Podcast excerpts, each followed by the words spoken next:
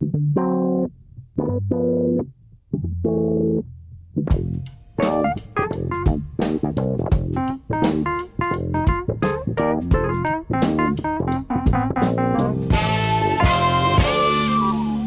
bem-vindos a mais um Pop-Up, o programa de cultura pop da Rádio Observador. Hoje estamos todos a sentir a falta da Maria Ramos Silva, que está fora em descanso merecido e que nos deixa como uma equipa de futebol sem número 10 para controlar, e preparem-se para esta, os remates de fora da área de Bruno Vera Amaral e Pedro Buxeri Mendes. Obrigado, obrigado. Uh, sempre a valorizar. Ainda assim, uh, cá estamos e esta semana vamos falar de uma cultura portuguesa que brilha para lá da fronteira. Antes, eh, precisamos recordar um fenómeno muito nosso. Vamos bailar, ou pelo menos tentar, ao som das doce na Boa Dica.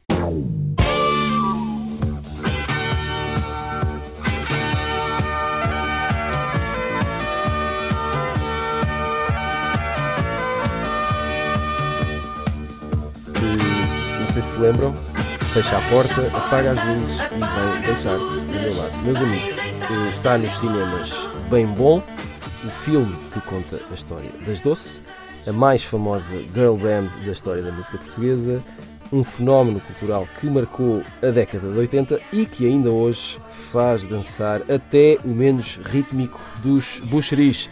Pedro, eh, vamos começar por ti, que digo eu que viveste tudo isto com mais intensidade que eu e do que o Bruno, que pois. ainda éramos. Eh, tínhamos outras preocupações. Vá. Uh, o, o, que recordas melhor da passagem das doce por este mundo? Diz-nos. Uh, eu acho não é fácil, que... não é? Eu percebo, não é fácil. Não, eu, eu é, é, um pouco estranho porque quando, depois, quando combinámos este tema, depois, enfim, tive, que pensar sobre o assunto, não é? Claro. Porque, enfim, uh, temos, precisamos de rematar a baliza, precisamos de rematar a baliza, como tu disseste. É preciso treinar, não é? Pensar para quê? E não, o, curioso que não uh, encontrei nada de negativo uhum. no, aqui no meu, nas minhas memórias, na minha nostalgia, na minha, e depois fui até investigar. Este, as doce foram uh, essencialmente uh, positivo, um, qualquer coisa de positivo que aconteceu em Portugal nos anos 80, pelo menos na minha perspectiva. Um, talvez porque tenham acabado, não é? Talvez porque o grupo tenha acabado. Pois, essa era uma cedo. das questões, não é? Se, sim. Isso tende a valorizar não, a memória, pelo menos. Pronto, não se arrastou, não. não, e, e, e, foi incrível, foram anos incríveis que passaram muito depressa, enfim, aos olhos do, do miúdo, não é que era que era na altura. Eh, Portugal só tem a televisão a cores em 81, precisamente no Festival da Canção, das Doce participam, mas também já tinham participado no ano anterior. E, e sempre que as Doce, que eram quatro mulheres, como sabemos, uh, apareciam em palco nestas ocasiões mais, mais, mais fortes, não é? Tinham sempre umas roupas absolutamente extraordinárias, eram do, do costureiro Zé Carlos, e, e, e, as músicas eram. A forma era, enfim, era incrível, porque, porque os compositores, e depois, depois soubemos mais tarde, ou pelo menos tivemos consciência mais tarde, que era sempre o Tosé Brito, que é um dos grandes autores portugueses do, do, dos últimos, das últimas décadas, independentemente de escrever canções e não livros, ou, ou, ou compor música clássica, ou o que for, ou seja, mas é um dos, um dos nossos grandes autores e, e e eu gostava, eu pelo menos gostaria que um dia lhe fosse feita justiça, porque ele de facto é, tem um talento extraordinário e uma, e uma capacidade de escrever canções absolutamente extraordinária, sobretudo em, em, qualidade e em quantidade. Mas voltando às doce, as doce eram sempre um acontecimento positivo. Um, claro que na altura não tinha consciência se elas tinham muita roupa, pouca roupa, ou, te, ou, ou, ou se isso era um. Terias idade, uma... mais ou menos, por essa altura? Eu, eu nasci em 70, portanto em 80 teria 10, em 80 uhum. teria 11, assim. Ou, e por aí fora, como diz não, até fazer as contas. não, não, eu, ontem, ontem no público a Maria João Marques vai à questão do, do, machismo, da altura e etc. Não digo que não houvesse, não faço ideia, não tenho essa consciência. Um, mas não tenho a, a, memória de que fosse polémico, de que, elas fossem polémicas por serem mulheres novas, atraentes, digamos assim, vestidas com roupas, não vou dizer provocantes, mas roupas exóticas. Vai. Um, tenho a ideia de que foram de que eram gostadas e aceites, digamos assim, pela, pela, pelo público, pelos seus pares, e os seus pares eram o José o Carlos Paião, eh, esse tipo de gente, vá, e, e, que, e, e, que era, era divertido, era fazer, depressa passaram a fazer parte do nosso, nosso móvel de, de gostos, como os Jogos Sem Fronteiras, as séries de televisão, ao fim da tarde domingo, um, as baladas de Street da vida, o, e os, os, jogar a bola na rua, esse tipo de coisas. Um, as, as, as é, é, este filme, eu, eu conheço a realizadora e é uma ótima realizadora, eu não vi o filme ainda, mas, mas contigo dele. Este filme já está pronto há uns meses, ou há ano, ou há um ano, e a, e a pandemia obrigou a adiar, e será depois uma minissérie na RTP. E é bom que nós possamos ter esta, pelo menos eu acho bom que nós possamos ter este, este recuperado de memória, já tal como aconteceu com Variações, não é? que foi outro gênio desta altura. Um, e, e, eu acho que, que, é importante que em Portugal nós consigamos uh, trazer para cá, para esta, para 2021 neste caso, coisas que não eram só de, de, alta cultura, não é? Ou que não são só do panteão da cultura e que são do, do, e que fazem parte da nossa memória de entretenimento e da nossa vida, fizeram parte da nossa vida de entretenimento, da nossa vida normal e de entretenimento. E eu acho isso extremamente positivo. Fico muito contente que este filme enfim, esteja no cinema e que venha a ser depois exibido nas televisões.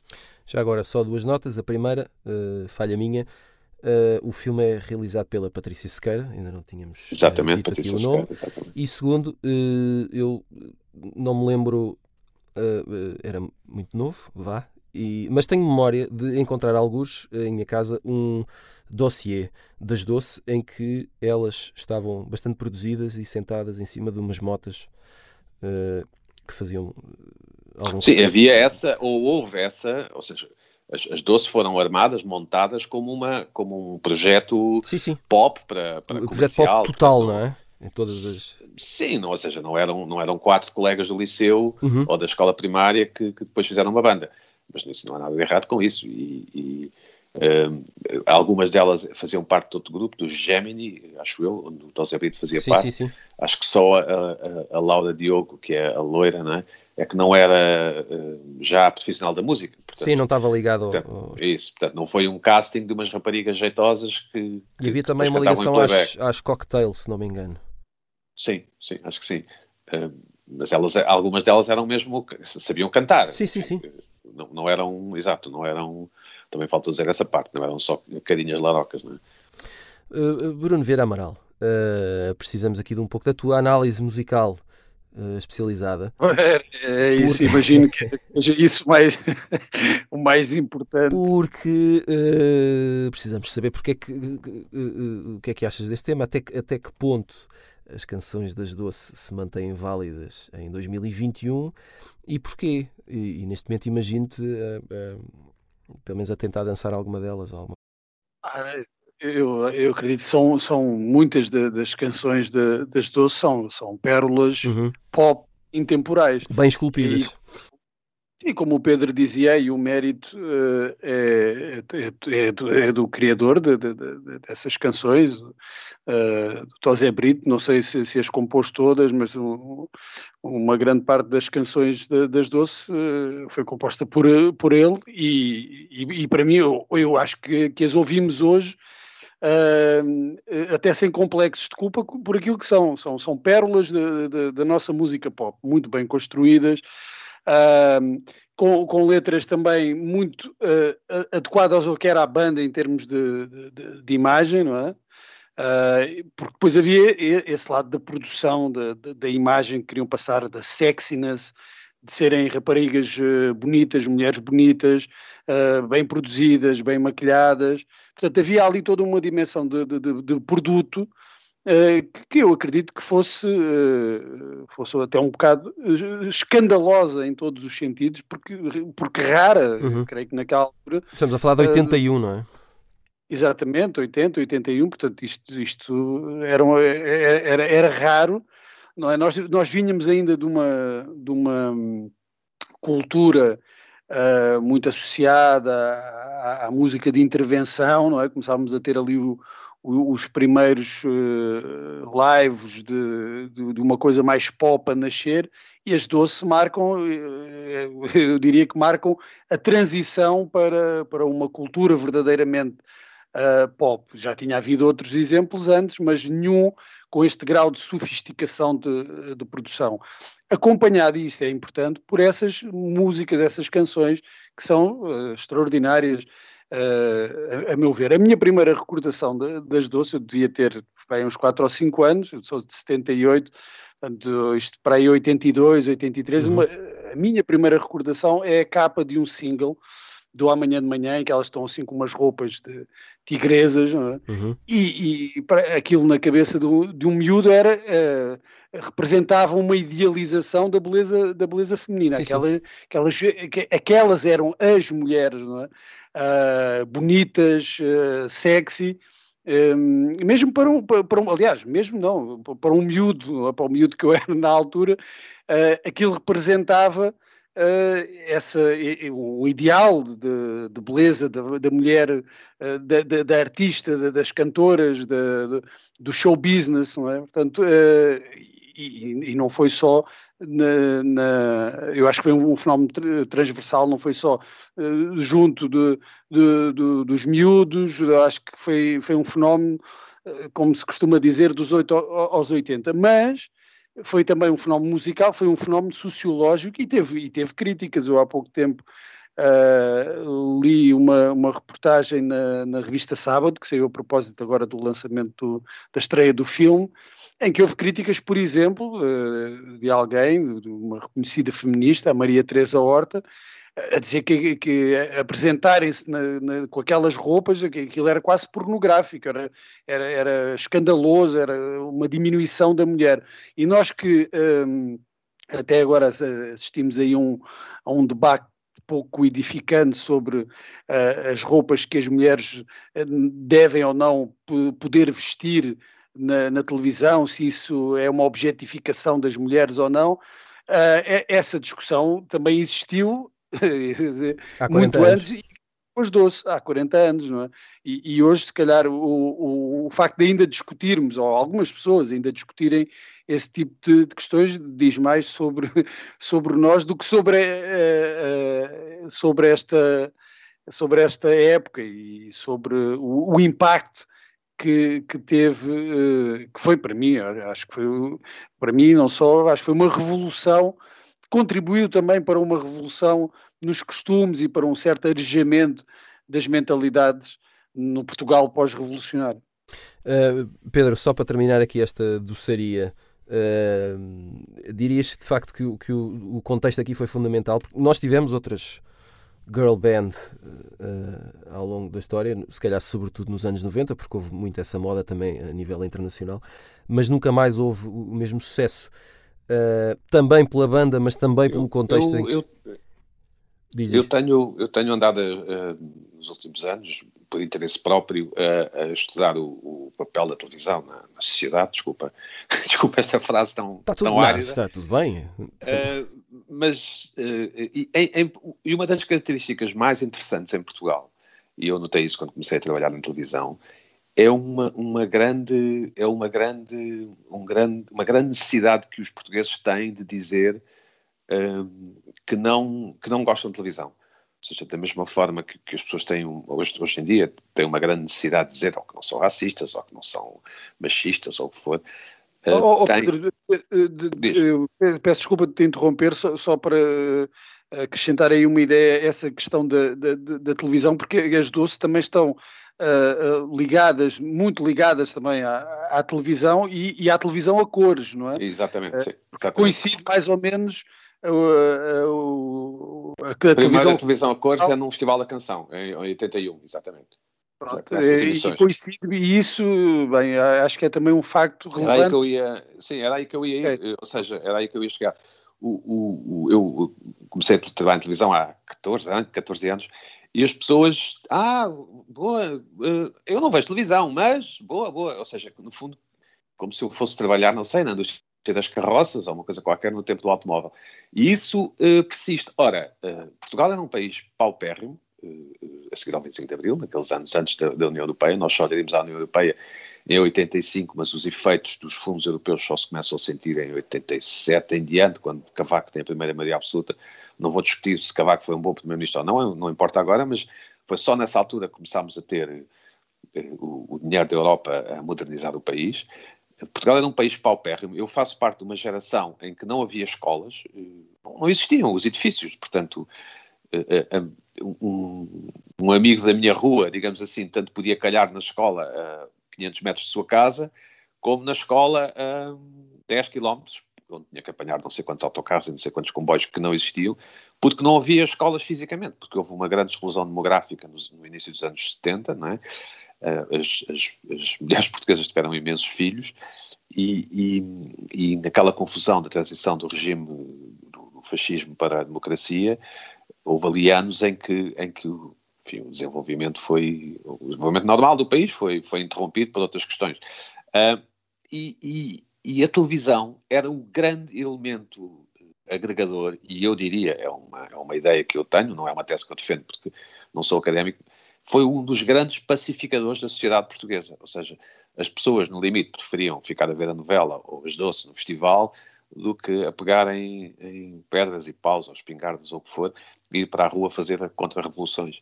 Uh, e, e, e, as doces são um conteúdo televisivo, portanto são qualquer coisa que, através da RTP então, que era uma televisão bastante dinâmica, se propagou com, com o fogo de, de verão uh, e de repente parecia que todos conhecíamos as doces desde, desde sempre e que as doces tinham estado connosco desde sempre. Aliás, o mesmo aconteceu com variações. E há um homem muito importante, que é o, que é o Júlio Isidro, nessa altura, que através dos seus programas uh, à tarde, domingo, sobretudo Passeios Alegres, promovia esta gente uh, de uma forma muito intensa. O Edwin José é outro grande beneficiário desta altura da televisão. E, portanto, graças à RTP e graças ao facto de, Portugal ser muito pobre e não haver propriamente muito entretenimento e muito que fazer além de ver televisão, as doces fazem parte dessa paisagem hoje nostálgica, não é? E da memória do, dos anos 80. E ainda bem. E ainda bem, e uh, também por isso entusiasmámos-nos aqui com uh, as doce e, portanto, vamos uh, deixar as sugestões da semana para o início da segunda parte. fazemos agora um curto intervalo. Até já. Segunda parte do pop-up, bem-vindos de volta. Ora, deixámos aqui as sugestões da semana uh, para o início desta segunda parte. Vamos a isso. Começamos pelo Bruno Vera Amaral, que uh, tem estado na companhia de Leonard Cohen. Muito bem acompanhado. Bruno, uh, conta-nos o, que é que, o que é que se passa com o Cohen. Eu, eu, pensava que o filme era, era recente, tinha sido uhum. há pouco, afinal o filme é de 2019. É, é um documentário sobre o Leonard Cohen e uma das suas musas, ou a sua grande música, musa, um, musa da música, Exato. Uh, que é a Marianne uh, Ilan, uhum. norueguesa, e, e, que ele conheceu quando foi viver para, para uma ilha grega nos anos 60, e quando ainda não era, quando ele ainda era só escritor, ainda não era. Um, Todos os ingredientes era... iniciais dessa história são maravilhosos, todos esses, esses, esses pedaços que acabaste de dizer. É, é, é de facto aquilo, todo, toda essa envolvente da ilha, dos artistas uhum. que estavam lá, dele, dele, dele, ir para lá também um bocadinho à toa, de se cruzar com ela, de conhecê-la na, na mercearia. A, a história é, é, de facto interessantíssima e, e, é também a história, a história de um amor, de uma paixão e é a história eh, da formação dele enquanto uh, compositor, enquanto escritor de, uh, de, canções que na altura ainda uh, não era. Uhum.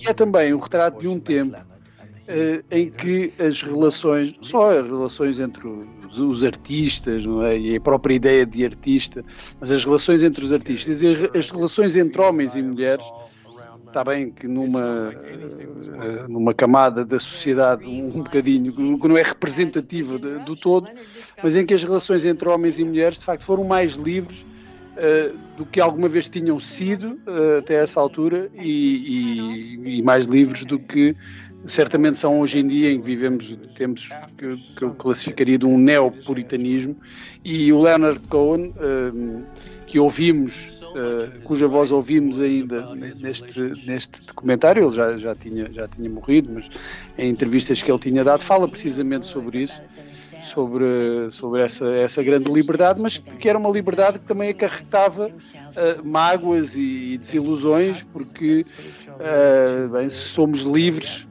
tão livres, tão livres, tão livres, acabamos por uh, também magoar aquelas pessoas que, que nos querem, não é? Uh, e esta é esta também a história da relação entre os dois, que é, que é uma relação fundamental para compreendermos a, a, a música, a personalidade artística do, do Leonard Cohen, mais do que saber pormenores de, escandalosos da, da relação, é perceber o impacto que teve na, na vida dele, uh, na vida artística uhum. e, e, criativa do Leonard Cohen. É um, é um, excelente documentário, eu recomendo, já tem dois anos, eu não sei se há pessoas que acham que ao fim de seis meses o, as coisas perdem, o, passam do prazo de validade, mas eu recomendo.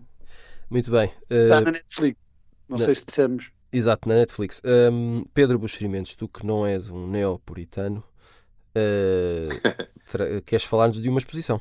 Não, não faço ideia do que é que sou, se me perguntares se sou puritano ou não. Eu acho que não, mas, mas enfim, se calhar vai saber. Eu li que não, Sim, mas se calhar estou enganado. Há uma, há uma, há uma exposição na, no Museu Gulbenkian, ou Gulbenkian, é uma das grandes questões do nosso tempo. Da humanidade. Diz Gulbenkian ou Gulbenkian, não, não faço ideia.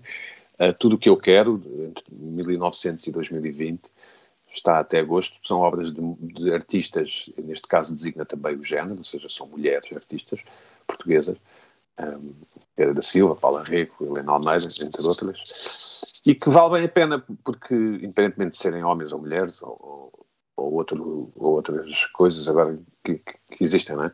Um, e eu, eu acho que os, nós em Portugal conhecemos pouco da, da, dos artistas portugueses, dos, dos artistas que falam em artes plásticas agora, um, e, e, é sempre uma oportunidade de, de ver que, que há, nossos, há compatriotas com, talento, não é? E que, e que enfim, e eu, eu gosto muito do, do, de exposições em, em, geral, sobretudo quando têm alguma contexto e alguma construção, alguma uma espécie de narrativa associada, e este é um, é um bom exemplo.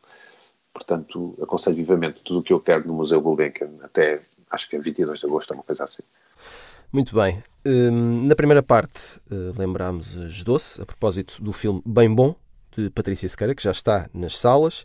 Agora continuamos pela cultura portuguesa, mas eh, noutros eh, palcos vamos à boleia de Tiago Rodrigues e servimos o pop de arroz. Tiago Rodrigues, o encenador e ator, que é ainda diretor do Teatro Nacional Dona Maria II, foi nomeado como o próximo diretor do histórico e importante Festival de Avignon, em França. Um, é o primeiro não francês que ocupa o lugar. O anúncio foi feito no primeiro dia do evento, esta segunda-feira, o mesmo em que uh, Tiago Rodrigues apresentou o espetáculo que abriu o festival. Um, Bruno Vera Amaral, uh, quando soubeste da notícia, tiveste uh, entusiasmo patriótico, renovaste a tua perspectiva sobre o lugar de Portugal numa panorâmica cultural internacional ou estou a ser demasiado ambicioso com estas frases? Está, estás a ser um bocadinho ambicioso. Uh, eu diria que, que há sempre nestes, uh, nestas situações de reconhecimento de um talento uh, oriundo de, de, de, um, de, um, país, seja, seja ele qual for, há sempre uh, duas leituras. Em primeiro lugar, eu acho que a mais correta é que isto é, uh, é um reconhecimento e, e, e permeia uh, a qualidade do trabalho do, do, do, Tiago Rodrigues, é um reconhecimento do trabalho dele, desta uhum. pessoa. Particularizado, precisamente. Claro, e, e, o mérito é, é dele. depois há também nós sabemos sempre um certo aproveitamento vá, político ou patrioteiro de, destas coisas, não é? Futebolização desta, destas coisas, dizer que para Portugal e tal, Portugal é que lá estamos, mas tirando, descontando essa, essa interpretação, essa leitura que se faz sempre desta, destas coisas e que em certa medida eu acho que também é aceitável e, e compreensível, uh, depois temos que ver objetivamente que de facto isto uh, acaba por ser um, um, um, reconhecimento também, ou acaba por ter como efeito um reconhecimento uh, da cultura de um país e do que se faz num país, não é? Porque, na verdade, o, o, o Tiago Rodrigues, com, com, todo o mérito que tem, tem trabalhado uh, em Portugal nos últimos anos, tem esse, esse trabalho à frente do, do, Teatro Nacional de Dona Maria II, ao qual deu um, um enorme impulso, Uh, e isso também é, é, reflete quisermos eh, fazer essa abordagem, um, o, trabalho que se faz, o trabalho cultural num país, não é representativo de tudo o que se faz no país, nem da qualidade geral uh, do país nas artes, não é? Não só no teatro, nas artes.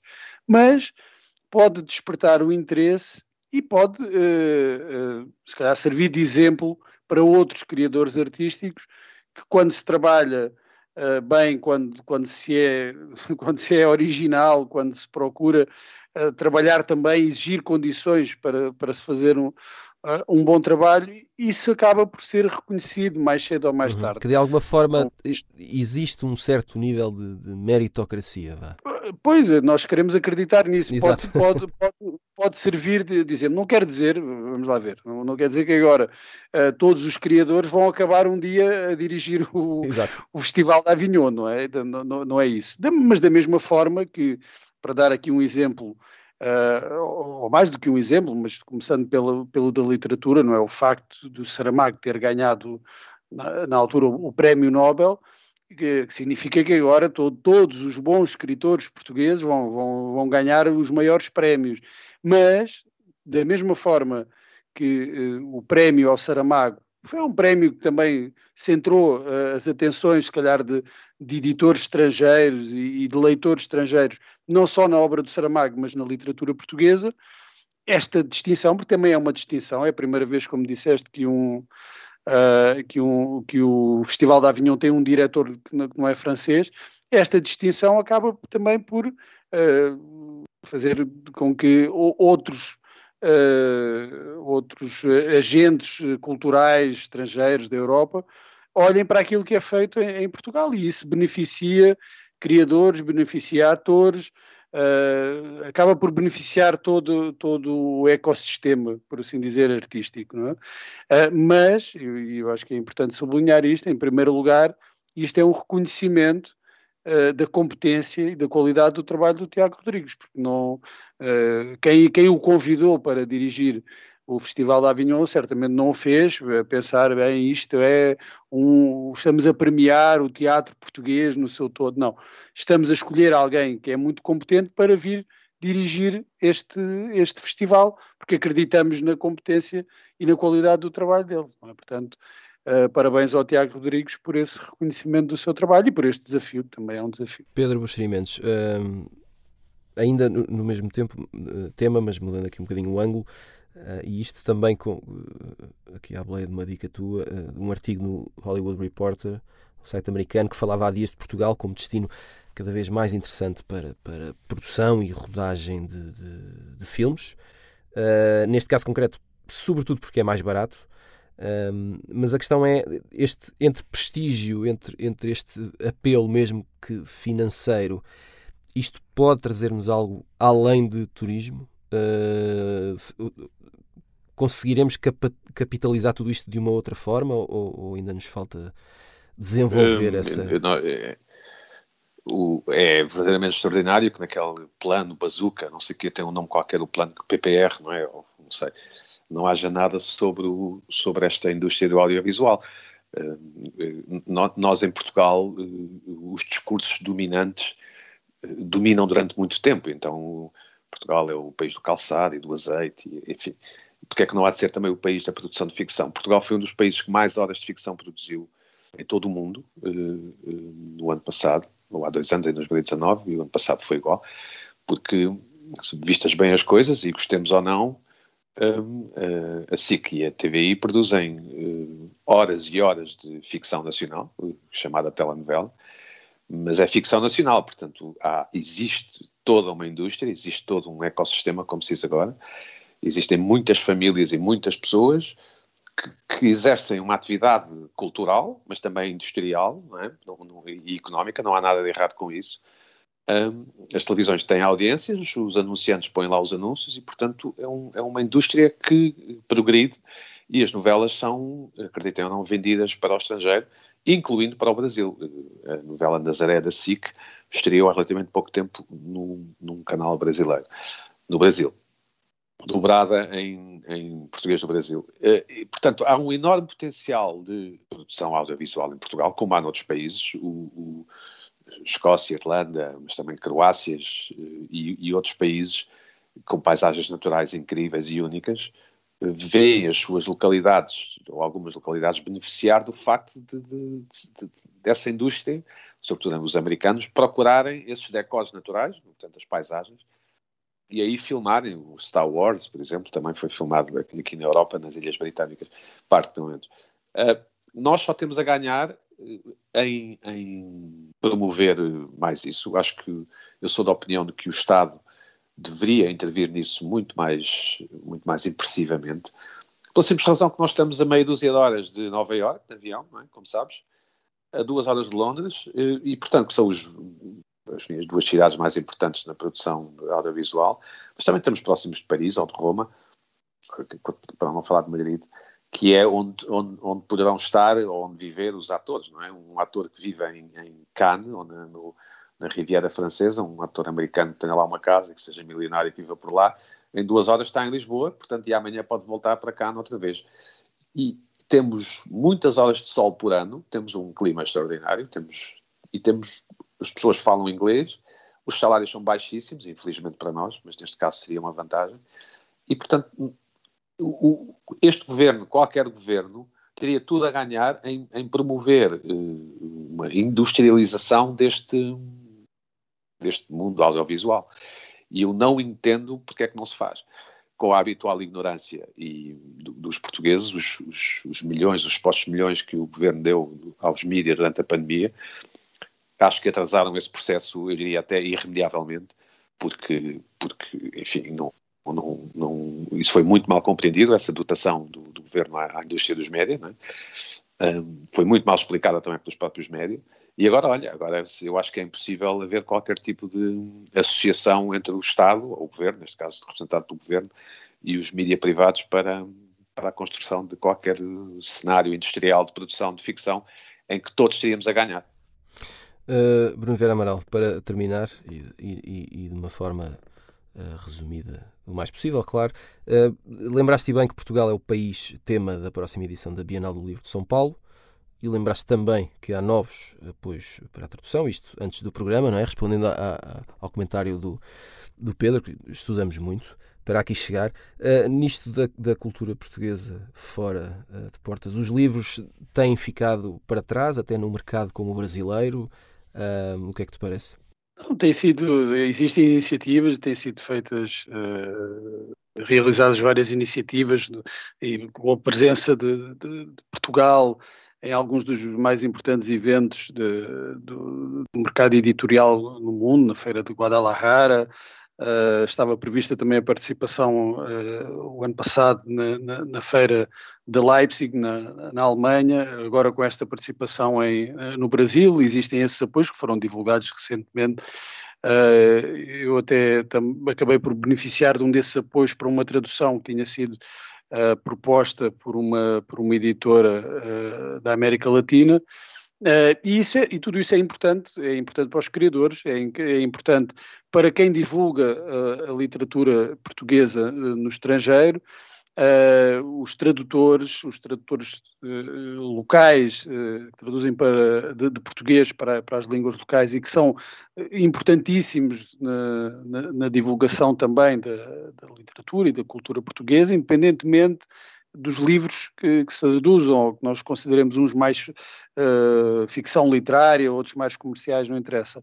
Estas pessoas fazem um trabalho que uh, precisa uh, desse, de, desses apoios também. E as editoras locais nesses países também precisam de apoios, porque vamos ser honestos, uh, a maior parte destes autores não vende muito pouco, os livros vendem muito pouco, porque bem, são autores pouco conhecidos e, no, e é difícil entrar ne, ne, nestes mercados. Portanto, eu acho que é uma responsabilidade também, uma das responsabilidades do Estado e um instrumento também diplomático o, o apoio uh, às traduções, o apoio a quem ensina, ao, ao ensino da língua portuguesa no, no, estrangeiro. Agora, o que é que eu queria? Eu gostava que houvesse mais transparência neste sentido, de se perceber exatamente qual é que é o impacto destes apoios, quer na, para, para os escritores, quer para as editoras, uh, as editoras estrangeiras, uh, para que depois também se faça um investimento, uh, eu diria, mais racional, saber o que é que nós estamos qual, quais são os ganhos e não só materiais quando se faz este investimento.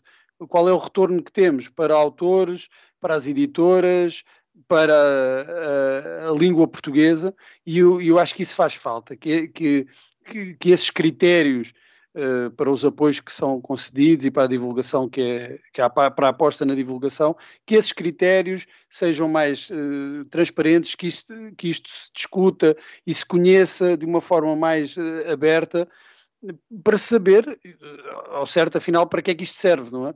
Uh, quando, quando somos país tema numa, feira do livro, uh, levamos lá 40 ou 50 escritores e isto serve para quê? quais são depois os efeitos, e isto devia ser mais uh, de, de, debatido de uma forma mais, mais aberta e clara para que, que se saiba que não haja zonas sombrias e, e, e, também para que próximos investimentos sejam decididos de uma forma mais, mais racional e, e, tendo em conta ou tendo em, mente objetivos concretos, o que é que se quer desta participação e depois o que se conseguiu alcançar eu acho que isso é, é importante, mas tem, tem, existido esse investimento, não, é? não, não diria que não, há, que, que não há investimento, mas seria melhor se soubéssemos quais são os resultados, quais têm sido os resultados desse investimento. Vota Bruno Vera Amaral. Antes do final do programa, uh, vamos rapidamente viajar no tempo com o Isso é que era bom. Uh, para quem não, não se apercebeu, o filme Ruptura Explosiva de Catherine Bigelow, esse clássico do início dos anos 90, faz 30 anos, estreou-se em julho de 1991. Uh, eh, haveria tanto a falar sobre isto, uh, mas não temos tempo, portanto vamos rapidamente. Pedro, um, ehm, escolha básica: Keanu Reeves ou Patrick Swayze? Keanu Reeves, claro. claro. Pronto. A, a, minha dúvida sempre existencial: é bom ator, Keanu Reeves? É, é. Claro, claro que é. O tipo vai fazer 57 anos agora em setembro. Eu, eu, eu, acho que sim, eu acho que é um. Que é, que é um não sei, os filmes dele, ou com ele, aliás, desculpa, um, vêm sempre bem. Não, não, porque é que não há de ser. Ah, eu, não, não, é, é peculiar, mas não, sim, bom ator. Sim, sim, bom ator. sim não é o Lawrence Olivier. não, não, não. Não é, não é o Daniel Day-Lewis. É bem cinema, não é? Nem só, nem só de Shakespeare e Ora de atores. Ora bem. Cinema. Bruno, Bruno Vera Amaral, um, Keanu Reeves ou Patrick Swayze? Ah, eu, eu voto Keanu Reeves, uh, ainda que guarde na memória um, um, lugar especial para o Patrick Swayze de, do, da, da, série Norte e Sul, uhum. né? No final dos anos 80 e e, e, de, e de outros filmes. Eu não, eu, não, eu não sou muito do, do Dirty Dancing, isso era mais para, para as raparigas da minha criação. Mas eu do, gosto do, do, Ghost, acho que é, que é uma, uma boa comédia uh, romântica, um filme que ainda se vê bem hoje e, claro, do Ruptura Explosiva, que continua a ser um, excelente filme de ação para se ver quando. aqueles filmes que, ficamos a ver quando por é acaso. Ótimo, é ótimo, uh, o encontramos assim no, no cabo ou aí a dar num canal qualquer. Muito bem, final de mais um pop-up. Prometemos voltar na próxima semana. Até lá.